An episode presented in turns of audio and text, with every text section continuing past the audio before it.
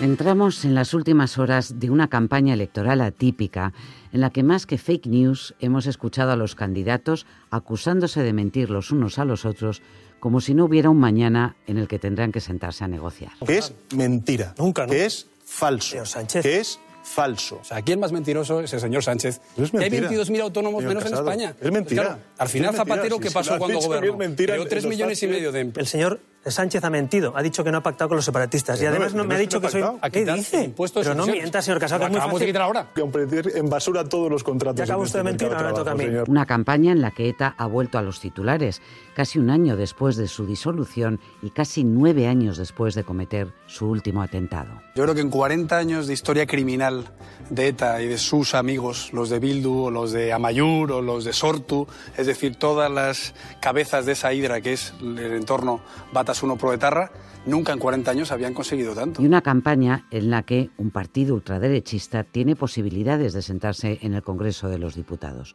Un partido que aboga porque los españoles puedan tener armas de fuego en sus casas. Estábamos condenados a aceptar que tampoco nos podíamos, porque era imposible defender dentro de nuestras casas si éramos asaltados.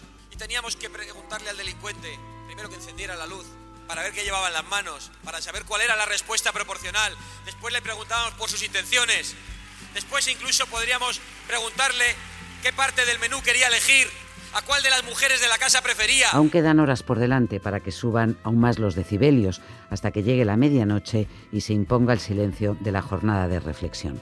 Hay otro silencio inquietante. Los últimos sondeos, los mercados de apuestas y otros indicadores de voto están mudos y no ofrecen pistas de hacia dónde se decantan esa gran masa de españoles indecisos que dicen que quieren ir a votar pero no saben a quién.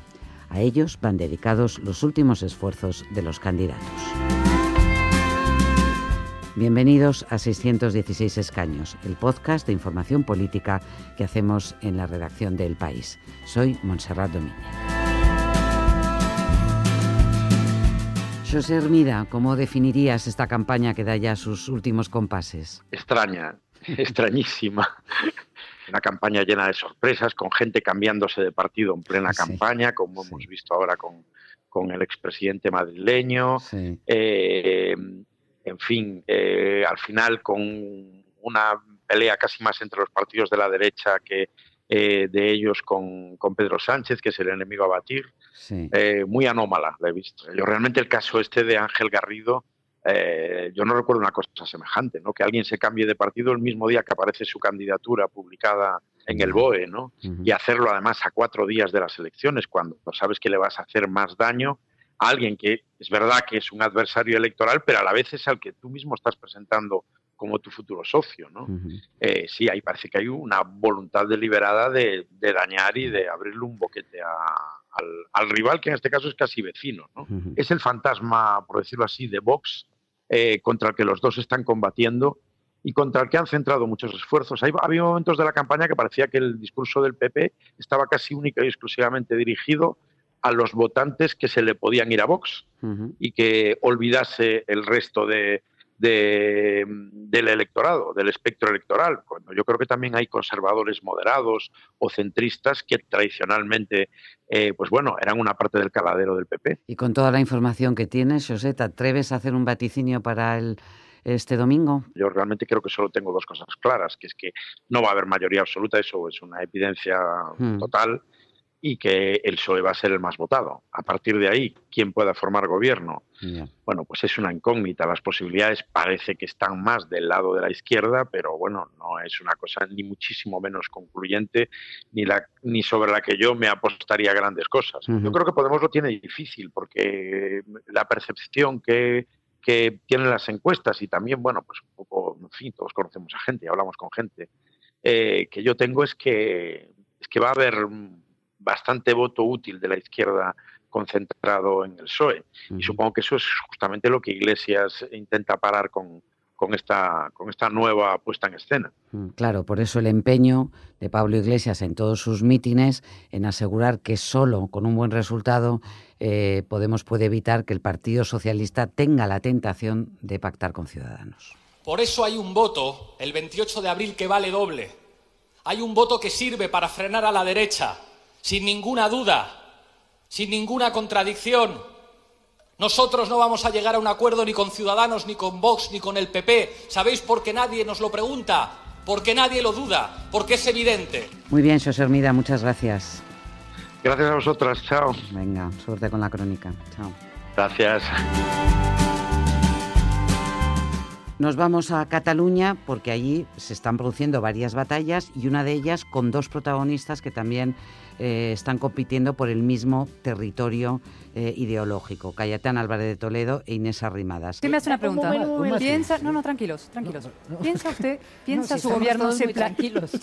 No, no, pero ellos Este- quieren que intervenir y yo le parlant- estoy interpelando. parlant de gent que no té una, una sentència fe... Da igual, o no es una figura, no, no es, una, no es un, Es que la una figura presunción de jurídica, es inocencia, es que un asalto. dit que ¿Cómo está yendo el cuerpo a cuerpo, Miquel Noguer? Pues está yendo ah, de forma francamente sorprendente. Ah, el PP era un actor con el que nadie contaba en Cataluña hace apenas un mes, un mes y medio, y la entrada en campaña de Cayetán Álvarez de Toledo ha hecho que realmente ah, este segmento de, de voto pues tenga donde elegir. Está rivalizando a fondo con Inés Arrimadas y en los debates especialmente pues se ha visto como con un mensaje muy parecido por ahora quien parece que lo está colocando mejor es ah, la candidata del PP.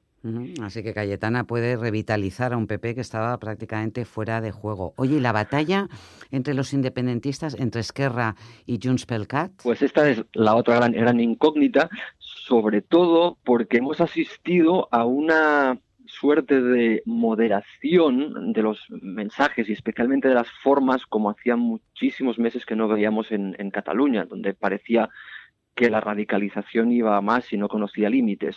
De alguna forma, ah, es como si hubieran detectado que hay cierto electorado también independentista que sin dejar ah, de a un lado a sus postulados, eh, aspiran a poder canalizar el debate de una forma civilizada y, y eso es lo que parece que están intentando hacer, especialmente Izquierda Republicana. Y ese apetito eh, por una, una- una forma más dialogante de reconducir la situación beneficiaría al, al PSC. ¿Cómo le ha ido la campaña? El PSC también ha ido de, de menos a más. Su candidata en Cataluña, Meritxell Batet, ah, realmente creo que ha experimentado un, un- crecimiento, no solo en las encuestas, sino incluso en su puesta en escena. Parecía que Esquerra llevaba una cierta ventaja sobre el PSC, pero prácticamente estaban empatados y- en eso están en esa recta final de, de campaña, intentando, intentando que este desempate sea, sea una- una realidad. Por cierto, que no podía haber una campaña sin un momentazo protagonizado por ese gran mitinero que es Miquel Iceta, el primer secretario de los socialistas catalanes. Fue ayer en el mitin de Barcelona. Hay que concentrar en el Partido Socialista el máximo de votos progresistas, entre otras cosas, y perdonar que barra para casa, porque yo no quiero volver al armario. Gracias, Miquel, y buen fin de A campaña. vosotros. Adiós, adiós. Adiós. Vamos ahora con los grandes protagonistas de esta campaña electoral, los indecisos. Aquí tienen a una, Carmen, de 35 años y de Madrid. Eh, esta vez dudo más porque no me creo nada de lo que han hecho esos nuevos partidos. Eh, me parece que al final han sido lo mismo que siempre. En estas elecciones, Nacho Carretero ha desarrollado un experimento a caballo entre lo periodístico y lo sociológico, que es hacer el seguimiento de unos cuantos eh, votantes indecisos entre distintos partidos. Hola, Nacho. ¿Qué tal? ¿Cómo ha sido la experiencia? Eso es, yo creo que lo has definido bien. Es una experiencia entre reportaje y experimento sociológico porque lo que hemos hecho es seleccionar a nueve votantes eh, que están indecisos, que no saben qué votar, incluso alguno de ellos no sabe si va a ir a votar. Eh, contactamos con ellos al arranque de la campaña electoral y les hemos eh, hecho un seguimiento durante estas dos semanas y pico, eh, preguntándoles pues si se iban aclarando, por qué dudaban, a través de qué medios se estaban informando y nos llamó mucho la atención, pues más que mm, el despejar las dudas, que es lo más difícil porque casi todos están dudando hasta el último momento, sí mm, comprobar los factores que les hacen decidirse. Por ejemplo, los debates, ¿no? que nosotros es. periodísticamente les damos mucho valor y desde luego los partidos, ¿a ellos les ha influido o, o no? Hemos comprobado que muy poco, ¿Ah, sí? por no decir nada. Eh, los debates que efectivamente tienen una dimensión mediática enorme, en, al menos en, en nuestros indecisos, en este grupo, eh, apenas ha influido. Y en cambio sí que hemos visto un peso muy grande eh, de lo que son las redes sociales, sobre todo, y también los medios de comunicación, o un poco las dos cosas unidas. ¿no? Eh, y también conversaciones, pues porque les preguntamos en, eh, después de Semana Santa, que suele ser una época familiar, conversaciones con la familia, con los amigos, discusiones, también eso les, les hace abrir los ojos o inclinarse. Y en cambio, lo que directamente dice un candidato a través de un debate, un meeting, apenas ha influido. El reportaje no está terminado porque en las próximas horas os confirmarán si finalmente han tomado una decisión o, o no, pero lo que sí es verdad es que había votantes que ideológicamente tenían dudas entre partidos muy diferentes. Me has dicho que incluso alguno entre Partido Popular, Ciudadanos o PSOE. Sí, una cosa que también nos sorprendió un poco, una flexibilidad ideológica, ¿no? Porque tenemos a lo mejor preconcebido dos bloques, Los o, bloques, sí. o una España muy, muy polarizada, y yo creo que eso está cambiando, y no pocos dudaban entre lo que tú dices, eh, desde el PP hasta el PSOE pasando por Ciudadanos. Y, y sí que nos llamó la atención. Eh, incluso también en el caso de eh, algún votante catalán, dudaba entre, por ejemplo, Podemos y Esquerra. Ajá. Entonces, bueno, eh, es interesante ver que la amplitud de duda no solo es que haya una campaña con más indecisos que nunca, sino que además los indecisos ocupan un espectro más amplio de lo que, de Sí, lo que solía porque ser. el espectro ideológico es mucho mayor también y no es tan es. definitorio, ¿no? Qué interesante, qué ganas de leerlo el sábado, ¿no? El sábado por la mañana, eh, alguno eh, nos quedaremos con las ganas de saber que habrá votado, porque eh, hay alguno que ya nos dice que va a dudar hasta que tenga la urna delante, pero bueno, yo creo que seguir el diario, que vamos a hacer una especie de diario de a bordo desde el principio hasta, hasta el sábado, va a ser interesante y creo que también va a resultar interesante para los propios políticos y los partidos ver cuánto y de qué manera influyen en los votantes. Qué interesante, Nacho. Pues nada, el sábado lo leemos. Gracias. Muy bien, a vosotras. A dos días de las elecciones hay un extraño fenómeno que se está produciendo y que queremos analizar científicamente con nuestro especialista en, en encuestas. Eh, Kiko Llaneras, ¿qué es lo que ocurre con esta bruma que no nos deja ver eh, si ha habido movimientos interesantes en las encuestas en los mercados de apuestas? ¿Qué es lo que está ocurriendo? ¿Se mueve algo o no? Pues lo que está pasando es que estamos viendo una situación muy plana. Primer motivo es que ya sabéis, desde el lunes, desde el lunes no se pueden publicar más encuestas. Las encuestas es el instrumento más fino y más, más probado para seguir unas elecciones. Entonces, cuando se nos apagan las encuestas, pues siempre nos quedamos un poquito a ciegas. Lo que está pasando además esta vez es que otros instrumentos que a veces nos servían para, bueno, para ir viendo pues, qué partidos van para arriba y cuáles van para abajo, pues no están detectando, detectando movimientos. ¿no? Y el mercado de apuestas, que funciona para los deportes, pero para tantas otras cosas, tampoco hay movimiento allí. ha habido muy poco, muy poco movimiento. Hay poca gente haciendo apuestas, entonces al final necesitamos que los apostadores revelen su, su criterio está habiendo poco volumen. Sí que hubo un, hubo un, un gran vuelco, ¿no? O sea, que la campaña arrancó con, con Casado favorito en las apuestas, pero esto hace ya, ya días que, que se giró y Pedro Sánchez es el candidato también de las, de las apuestas a ser el próximo presidente. Pero en los últimos días, básicamente, está también los precios, digamos, no, no, no se han movido. ¿Y el mercado de predicción del que nos has hablado en alguna ocasión? Pues, pues, pues también está plano. ¿no? Ese es un mercado de predicción que, que coordina Al- Alberto López, es un investigador de la, de la Universidad de Zúrich, que lo que hacen es, pues tienen a pocos cientos de personas intentando predecir las elecciones. Eh, han seguido toda la campaña y, de nuevo vemos lo mismo. Eh, los datos antes del primer debate, después del primer debate, después del segundo debate, apenas han cambiado. Podemos ha subido un par de décimas, Ciudadanos ha perdido un par de décimas o tres, pero en esencia la, la- la situación que ven sigue siendo la misma, la misma de las últimas semanas. Así que la gran, una de las grandes dudas que tendremos que despejar este, este domingo es la fuerza de Vox y de qué manera rompe eh, el equilibrio entre las derechas, ¿no? Sí, yo creo que es, que es, que es la, la principal clave o sobre todo la principal incógnita. Al final, Vox por, por, por dos motivos. Un motivo es un partido nuevo, es, es desconocido. Eh, segundo motivo, está en una posición, la quinta posición, que unos poquitos votos de más te puede hacer tercero y te da un montón de escaños. Y luego hay una tercera clave que lo hace más, uh, bueno, más incierto, que es que hay motivos para sospechar que podría haber voto oculto a Vox. Es decir, que una parte de sus simpatizantes no declaran el voto. Entonces, si resulta que hay voto oculto, pues Vox, en lugar de estar en el 11-12% que dice las encuestas, podría estar en el 14, 15%, y eso claro, cambiaría, cambiaría toda la derecha. Así que nada, hay que esperar al domingo. Hay que esperar, hay que esperar al domingo. El domingo hablamos. Gracias, Kiko. Gracias.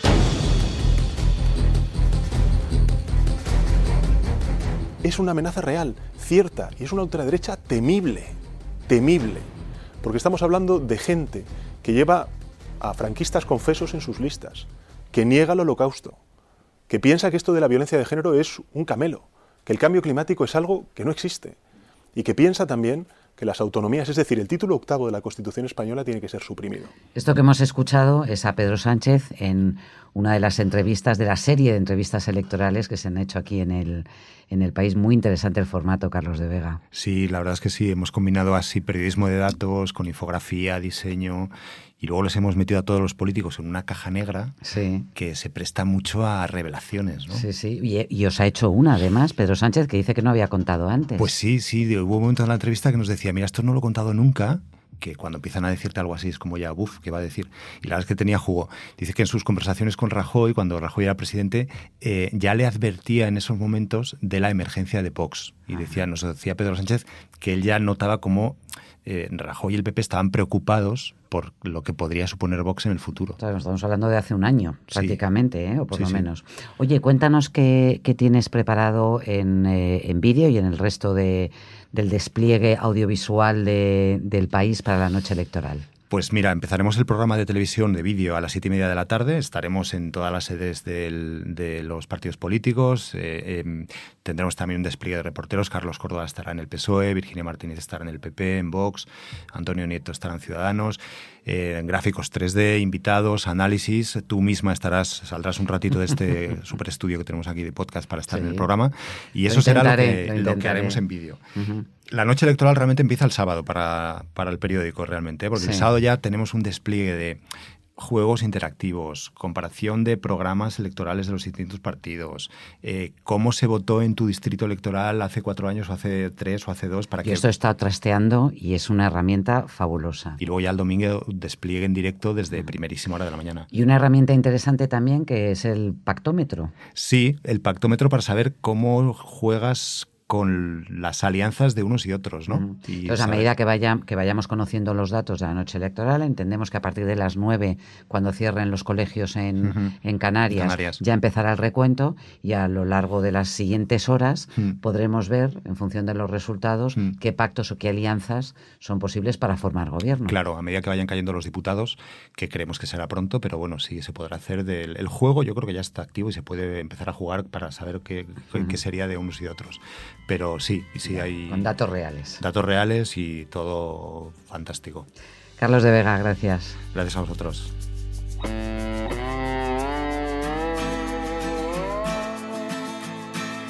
Llega el momento de resolver el acertijo que os planteábamos en el episodio anterior. Hola, Bernie. Hola, Monse. ¿Cuál es? El acertijo era qué privilegio penal tienen los presidentes y vocales de las mesas electorales el día de la, de la votación. ¿Y es? Y es que no pueden ser detenidos por ninguna autoridad durante las horas que dura la votación, salvo caso de flagrante delito. ¿Cómo? Eso es lo que pone el artículo 90 de la Ley Orgánica del Régimen Electoral General. Solo en caso de flagrante delito pueden ser detenidos. O sea que si te tienen que detener por algún pecado cometido, tienen que esperar a que acabe. Exactamente, que acaben, tu bueno, acaben tus funciones en la mesa. Sí, sí, sí, exactamente. Mm, muy interesante. Y ahora lo que queremos son plantear unas incógnitas. José, ¿me puedes poner un poco de música thriller, de música de suspense?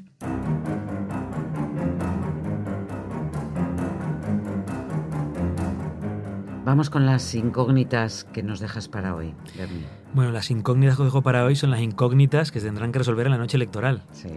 La más importante, ¿quién ganará las elecciones? Bien. Una no menos importante, ¿qué posibles pactos de gobierno va a haber con, los, con esos resultados? Otra incógnita, ¿cuál será el partido hegemónico de la derecha, que ahora mismo es el espacio donde hay una mayor competición por ocupar ese espacio?